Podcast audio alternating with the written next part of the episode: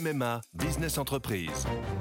Sandrine, qui dirige une entreprise de conseil, a pris une décision. Oui, cette année, c'est décidé pour ma vie pro et ma vie perso, c'est MMA. Pardon, mais ce ne sont pas les mêmes besoins. Pas les mêmes besoins, mais le même agent MMA qui me connaît bien. Disponible et à 5 minutes de chez moi, je sais que je peux compter sur lui. C'est décidé, c'est MMA.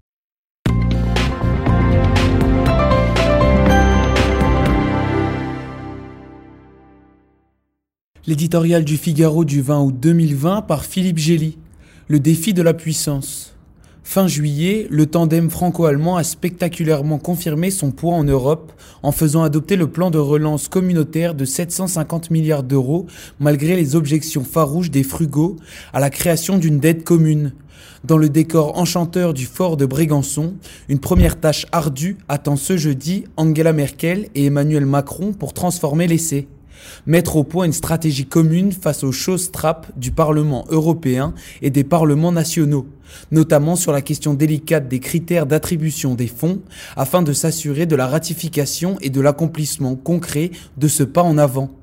Le défi de la solidarité relevé, la France et l'Allemagne doivent dans la foulée s'atteler à un autre enjeu immédiat pour l'Europe, celui de la puissance. Face à la multiplication estivale des crises, de la Biélorussie au Mali, en passant par les tensions gréco-turques, c'est devenu une nécessité existentielle pour les 27 de faire respecter leurs intérêts. Dans le contexte d'un effacement progressif des États-Unis et d'une montée en puissance de la Chine, l'UE n'a plus le choix, sauf à être prise en étau et à se condamner à l'insignifiance. Cela peut passer par des sanctions contre Minsk et une diplomatie ferme envers Ankara pour peu que Paris et Berlin soient sur la même longueur d'onde. Angela Merkel n'a pas autant de goût qu'Emmanuel Macron pour les postures héroïques et les déclarations tonitruantes.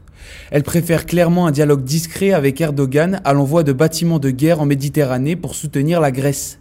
Mais le retrait d'un tiers des 36 000 soldats américains basés en Allemagne la pousse à prendre acte de la nouvelle donne.